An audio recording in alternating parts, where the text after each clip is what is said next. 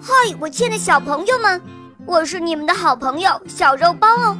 今天肉包又会带给大家什么故事呢？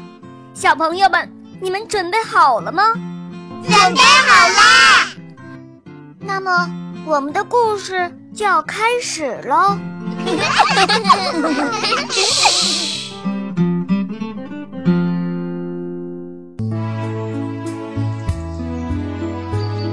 有一位隐居在森林深处、一个亲戚朋友都没有的隐士。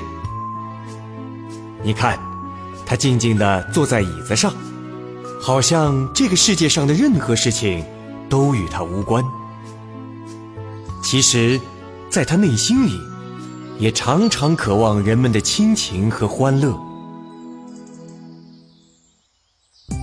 隐士太寂寞了，想找人交谈。于是向森林深处走去。走了好长的路，他终于遇见一只大熊。隐士高兴地脱下帽子，向熊敬礼。熊见人向他鞠躬，赶忙伸出毛乎乎的爪子来，握住隐士的手。他们高兴地谈起来，谈星星，谈月亮，谈理想，谈人生。越谈越高兴，很快就成了好朋友，谁也离不开谁。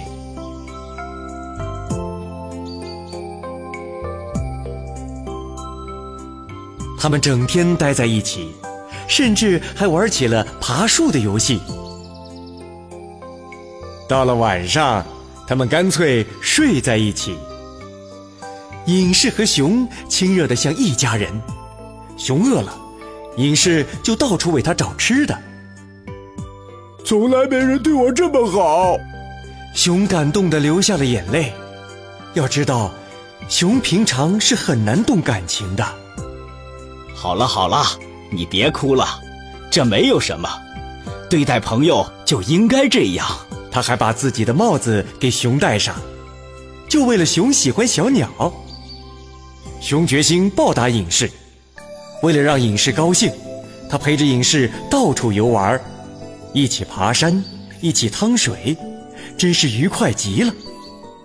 人的力气远远比不上熊，熊关心隐士，于是常常扶着他走路。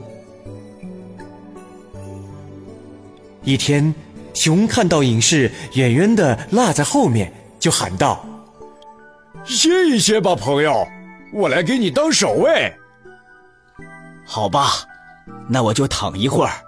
隐士确实累了，决定听从熊的劝告。他在树下找了片浓浓的树荫，躺了下来。熊忠实的守卫在他的旁边。隐士很快睡着了。这时，一只苍蝇落在隐士的鼻子上。熊刚举起爪子。苍蝇就飞走了。不一会儿，那苍蝇又飞到隐士的脸颊上。熊气坏了，滚开！你这该死的坏东西，别弄醒我的朋友！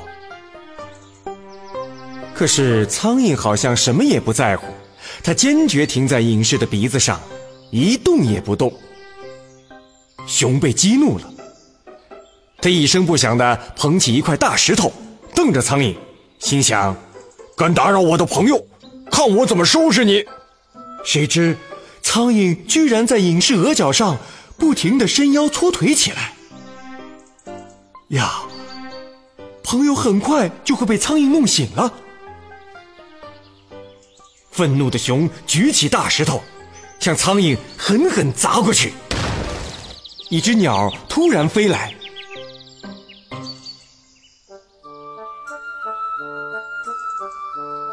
石头砸歪了，苍蝇扇扇翅膀，悠悠飞走了。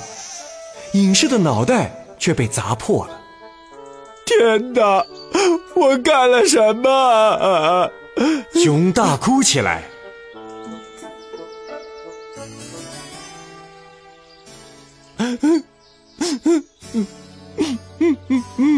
哦，我亲爱的朋友，我明白你的好意。痛醒的隐士拍了拍熊的肩膀，原谅了他。对不起，对不起，我以后再也不帮倒忙了。